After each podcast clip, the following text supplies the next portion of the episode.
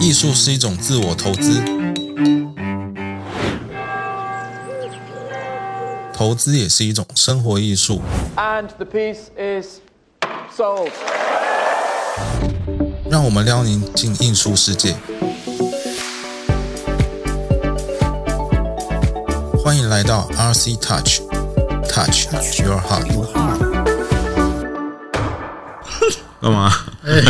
大家好，Hello，大家好，今天欢迎来到我们的 RC Touch。那今天我们要讨论的主题呢，应该是比较大众化一点的啦。比起以前我们在讲艺术投资等等跟艺术家，那今天这个主题就是，应该你身边也是会有很多人，你会发现他们有一些收集癖好。那为什么要说收集癖好呢？因为你应该有看过有一些人存了钱之后，然后每天省吃俭用，但他却可以去排队，或者是三更半夜去网络上面抢那种公仔。然后或者是存了钱去买那个玩具，那你就说，那你为什么买回来你又不玩，放在那边干什么？然后被女朋友丢掉，对，或者是他的侄子，然后来这边玩，一摸摸坏他就崩溃了，对，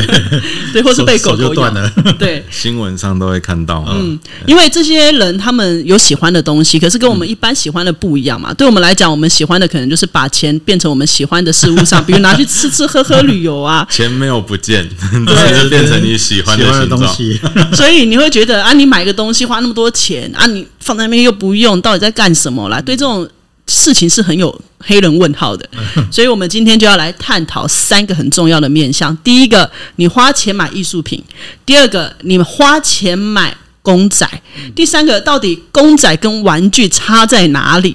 对这些东西，也许我们就可以来讨论。因为很多人会把觉得，诶，我收集公仔，你可以把它想成是艺术品，但有些人会觉得艺术品是艺术品，它跟公仔跟玩具是完全不一样的。那我们今天并不是说有一个绝对的答案，只是我们根据阿吉跟背包哥的经验来分享，说以他们的世界，他们是怎么来看待这三个东西的分别啦？哦好吧？OK 啊。你看，你知道每个每一个世代哈，有每一个世代的喜好跟收藏品会不一样。嗯，对啊，像比如说现在呃六七十岁的这一代，那么他们就比较什么爱乡爱土重感情哦，所以他们都很喜欢收藏那个呃前辈画家的作品，然后画他们自己家乡的作品。对啊，他们就喜欢这种风风格风格。对，那像像我们这个这个岁数这个年代的人，哎、等一下我背包哥大概几岁？你要不要先报一下料？不然人家不知道你在讲安诺什么。安诺，安诺五开头，安诺们我开头啊，好，对对对，像我们这个年代的人，我们就喜欢机械美学，好，像比如说蒸汽朋克这类的这类的东西，嗯，那比如说像阿吉这个年代啊，呃，安诺安诺安诺四开头对的对对对对啊，是可他们可能就喜欢什么卡曼风格啊，哦，或或者是影像的作品，他们也非常能接受，因为在大概就是从小看电视、看漫画长长大的。那到了三十几岁的人，哎，可能就会特别喜欢公仔，然后二二十几岁的人，哎，特别会喜欢跟数位跟数位有关的东西，虚拟化的东西，对啊，所以每个时代有每个时代不太一样。诶，那背包哥，我这边我我想要先再厘清一下，就是你刚刚讲的每个时代都有他自己的喜好，其实你想要表达的是说，不管是艺术品、玩具或者是公仔，他们也会跟着不同的年代，其实会哦产生出他们的风格跟喜好，对吧？对对对。好，像像我们像我对于公仔的态度的话，跟跟你对于公仔的态度可能就不太一样。嗯，可是可是基本上来讲的话，就是呃只要这个东西能可以跟你产生情感上的连接，我觉得它就是一个适合你的艺术品。但是这个艺术品，你不要把它拿来什么什么炒作啦，哦，拿来那个倒倒卖、倒卖这样子，呃，这样可能会比较好一点。嗯了解。那到底公仔跟艺术品还有玩具，在你的理解里面，你觉得是什么差别啊？哦，因为呃，公仔跟艺术品稍微有点不太一样的地方。公仔的话，它是一个复数性的的艺术品，因因为它跟你产情感上产生了连连结的嘛。呃，如果说从玩具的层次提升提升到艺术品的层次，我大概知道你那个点是什么。我以为我这个小白玩具是拿来玩的，啊玩坏了没关系。但公仔是拿来欣赏的，呃，欣赏它有它的独特的价对值在那里。而且它是复数性的，OK，理解。就跟复复数性的东西有哪些？我们给它复习一下。嗯，比如版画，对不对？呃，摄影类的作品啊，都是都是可复数复制的对对，复复数性的商，嗯，复数性的商品，嗯，所以说它是它是可以嗯比较大量发行的。嗯，那公仔它要跟玩具不一样的地方，还有一个特色，是不是？就是它是就算是可以大量发行，它也是有一个限制的。比如说，就一百组，全球可能两百组，有有有对，吧？对对对，就呃，可是可是你会发现一个很有趣的现象，就是说，哎，这个一百组它卖的很好之后，然后它大概隔一个月，它它又再发行一个一百五十组的，新的，呃，可能就改变一点东西而已，改变一个颜色或什么之类的。怎么有点像那、如果说还卖的？还卖的不错的话，嗯那再隔一个再隔一个月，它就再出再出那个差不多款式的，对，再再继续卖，你会觉得哇，天哪、买好像买不完哎、嗯，而且啊，就是好像买这些东西有个周期，就是你熬熬夜排队买了之后，然后大概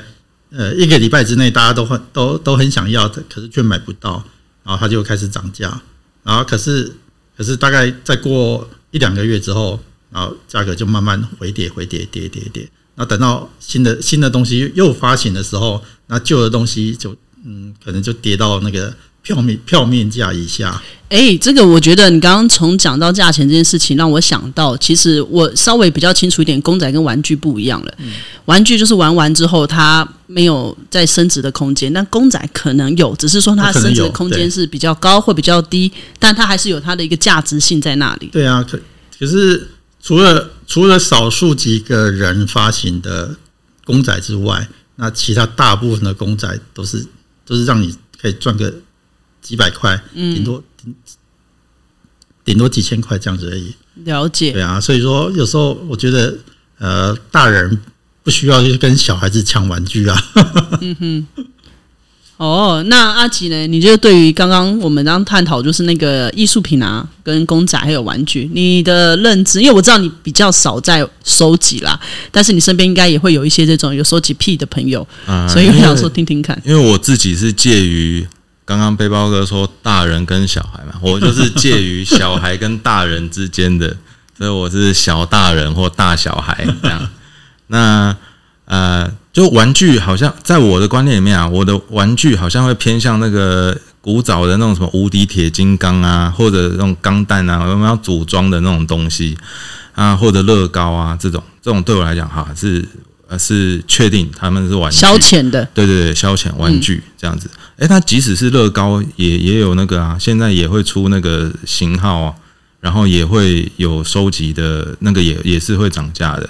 这样。但是我觉得撇开价钱不谈啦，就是这些商品化的东西，就确定是玩具是商品。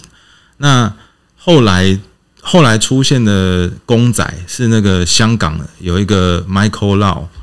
他他开始推的，他就是把他设计的一些人人物，去把它用啊、那种塑胶的那个成型的那个，他那是橡胶成型的技术，原本是用在工业上的，但他第一个把它弄到公仔上，然后把它做成尺寸比较大，啊，是从他开始的。所以从他那个之后，我觉得比较像是有公仔这个概念出来。那有公仔概念这个出来以后，就开始说哦，就是出像限量款啊、几组这样子。那也有有的也开始签名啊，也编号啊，就是、这是第一百组里面的第几组这样，所以后面才开始说啊、会有涨价的这个空间。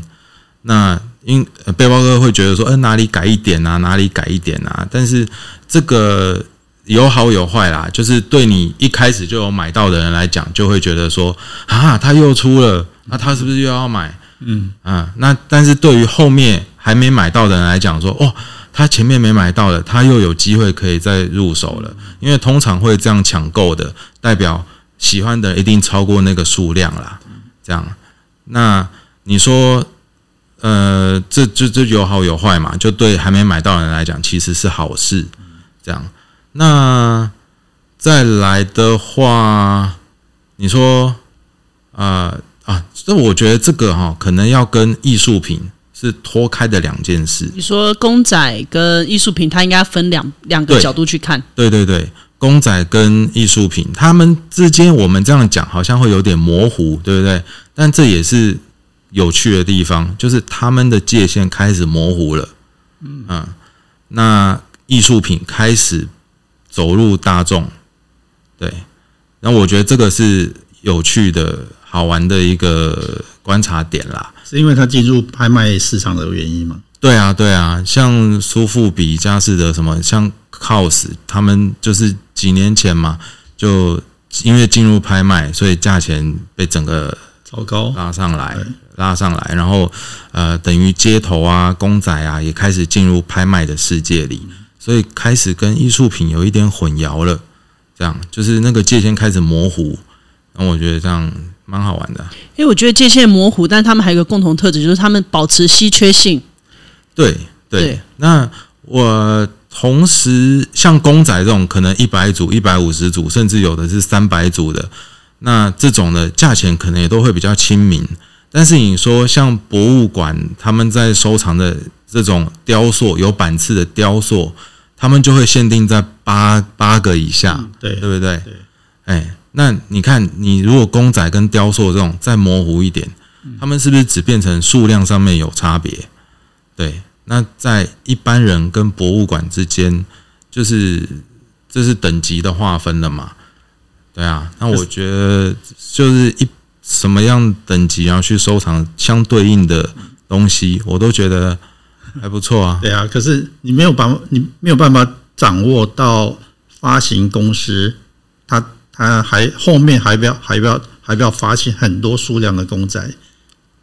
对，不过这这跟一般就是其实其实发行那些公仔的公司，现在过了过了几年了嘛，大家也都看得出来它它就他就对对他就没有你就没有办法掌握到那个稀缺性。嗯，对，像比如说，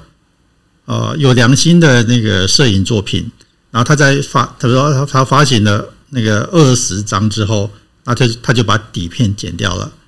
嗯，他就让后面就没办法再再重写，就就全世界就这个量而已。那可是一个公仔的发行就，哎，你就没你就没有没有办法掌握，哎，哎，对，可以这么说啦。但是其实你去收藏公仔的，也不会也不会期望他说哦，我今天是三万块买的公仔，有一天它会涨到四十万、五十万，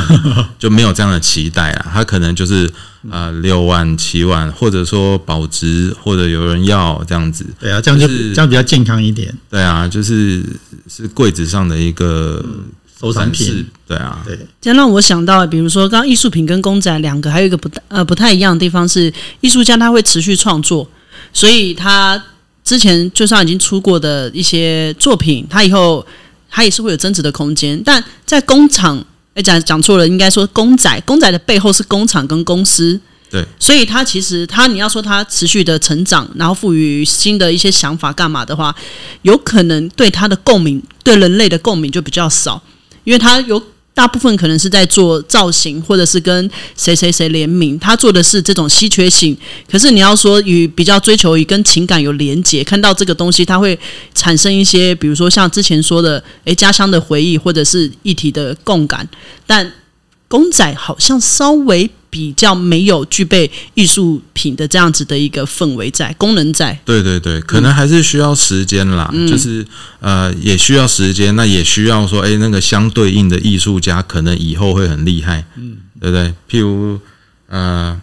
用用现在来看好了，现在，然后我如果去看到那个无敌铁金刚的 的玩具，哎，哦那回回忆小时候，对啊，可能就是很有年代，所以就很有回忆。这样，那从现在往后推，往未来再推的话，搞不好未来哪一个艺术家成名了，那你有收藏他那时候发行的限量商品的公仔，那搞不好也会是很好的纪念啦。但我觉得你刚刚讲到一个重点是艺术家出的公仔，不是公司出的公仔。我说艺啊公司出的公仔是比如像是哦艺术家会跟公司合作哦，所以对对，这是所以他们是一起出的。了解。对对对对 OK，会跟发行公司，或者或者是那个跟工厂合作，或者或者是跟画廊画廊合作去，但是生产的话还是有工厂在生产。嗯嗯嗯嗯嗯。啊，艺术家只是负责打上编号，然后签上名字。对这个思维也蛮有趣的。那大家身边有没有也是有在收集公仔，或者是呃在收集一些你们特殊的，应该说也算艺术品吧，或者是珍藏品这样的经验？像我知道阿吉因为有在种植物，所以你应该会有很多特殊的植物的收集。哦，对对对对对对对，我会收一些块根植物，嗯，啊那些对我还蛮喜欢的，因为他们都胖胖圆圆的这样啊，然后都长得很颓废，但是很可爱冬天不知道它死还是活的，然后春天那就给你冒一片叶子，然后又消失两三年没动静我就觉得很可爱。对啊。啊，有趣。然后我我会收我会收藏的是机械美学的东西，并不一定是艺术品啊，就是一个比较组合组合型的玩具，比如说瑞士刀，哦，哎，我就收收集了很多把的瑞士刀，机械美学。好吧，你这样让我想到、哎，其实好像也不用太纠结说要买公仔或艺术品，其实来自于你的兴趣。刚刚贝高哥讲说，诶，我就是喜欢机械的东西啊，所以如果今天我看到这个艺术品上面有一些机械的元素，有让我觉得很棒，我可能也会。买，那或者是今天的公仔或者是玩具，它里面有些功能或者是一些东西，对我来讲，我觉得它还是符合我喜欢机械的这个这个呃领域的话，我也会买。所以其实买好像如果你今天是站在投资的角度，那当然就不一样。但当你自己有一个兴趣或者喜好的角度，你去看，其实你就是在收集你喜欢的这些东西。对，如果用如果用投资的角度去收藏公仔，又会比较心累一点吧，就是跟价钱这样上上下下，就心情就起起伏伏。所以，然后但你跳出来看，它那个起伏的价钱其实没多少，那所以我觉得不用去纠结那个。对啊，对，那而且而且而且而且你你又你又要把它的什么原盒、包装盒两个盒子都要留下来，那我觉得天哪、这多占你家空间啊！哦，嗯嗯，就是你的盒子不能破坏掉，因为它就是给大家就是要九成九新。类似类似，对，但反正，诶、这就是一一般大家喜欢的这样子嘛，我觉得也还好啦。对啊，是甚至你都舍不得拆，一拆就破坏它的包装什么之类的，那就感觉上就失去了这种意意义。然后我有发现哈，像我们亚洲人可能会比较喜欢那个一个价钱的锚定效应，就是呃，今天发行公仔，然后呃，会发现大家都去抢。那为什么呢？因为它的公开售价也许一只就是三万块、四万块，但是在二手市场可能有到六万、七万、八万这样子的行情。那哦，一般人会有这个哦，我就买了，然后卖啊，就可以赚两倍这样子的的迷思。那哦，这这这是一个价钱的锚定效应，因为你有了七八万的这个比较，所以你现在买到了三万是便宜的，所以反而会促使你去去购买、去收藏。冲动购买，对，然后这这个逻辑好像不太对，就是应该是你你再去想艺术品好了，就是艺术品这一个东西，它一样是三万啊，但是那它的二手价是多少？就是没有一个相对应的价钱锚定，所以变成说，哎，你不敢下决定去购买这个，去收藏这个艺术品，但其实不对。然后你再观察，也有艺术家作品原本是这样子哦，三万，那结果诶、隔了两年以后，他上拍卖了，然后上拍卖以后，拍卖突然拍到啊，譬如说两万美金。啊，两万美金，假设六十万好了。啊，那结果啊，因为它的第一手的价钱跟拍卖市场价钱有落差，所以变成说哇，艺术家作品又很红了，又大家要去抢了。然后就就会有这种迷失啊，那就是这种锚定效应。我觉得亚洲特别特别容易发生这种，嗯，所以还是要问自己说是不是真的喜欢。对啊，你是喜欢钱还是喜欢那个艺术品，还是喜欢公仔？大部分都喜欢钱啊哦只要钱，就像阿奇之前一直在讲的，只要这个东西我能买它两次，我就下手了。哎，对啊，对啊，就是轻松一点。对我但是觉得不要那个对。啊，可是可是如果说，比如说一件一件本来原本八万的东西跌到三万的话，那那你你你是会认为是捡到便宜，还是还是也不一定啊，也不一定啊，就是要看你喜不喜欢那个东西啊。对啊，哎，那我觉得我今天来做一个总结哦，因为我觉得今天我们原本我的理想啊 的设定是三种，到底哪一种比较有投资价值？但是我觉得讲到最后，其实是看你的心态。哎对，如果你今天你买这个东西就是我就是想要故意赚个差价。那如果事与愿违的时候，你又觉得哇，好不容易抢到这东西，结果没有赚到钱。那这个公仔它的确有稀缺性，可是你对它是没感觉的，你只觉得它是个赔钱货，你就觉得心情好像没那么好。但就像之前阿吉跟背包哥有在讲，你买艺术品也。不要去流露说哇，现在我未来它可能会涨，然后而去买。那艺术品它的一个初衷是你本来就还蛮喜欢的，你看了有感觉，啊，你买回来它涨不涨也没关系，涨了你会觉得你投资眼光对了，没有涨我放在家里我也喜欢。对，所以我觉得不管今天是哪一个，你会喜欢买艺术品、买公仔，或者是你甚至是买玩具都没关系，但你的心态要先调整好。对，然后再来是它是不是你的能力范围可以购买的。对，然后你买回来之后，你要怎么去使用它？欣赏它，还是玩，还是有什么样的一个呃嗯的一个投资的机会？但我觉得投资应该是放在这三个的最后一个，先不以这个为主啦。对，好吧。那我觉得今天我们的分享也是这样子的一个过程。那还没有什么想要补充的，没有就这样了。对吧？比较起来的话，你还是比较去买比较喜欢买原作，对不对？哦，对啊，对啊，一定是原作优先了。对啊，对啊，好你看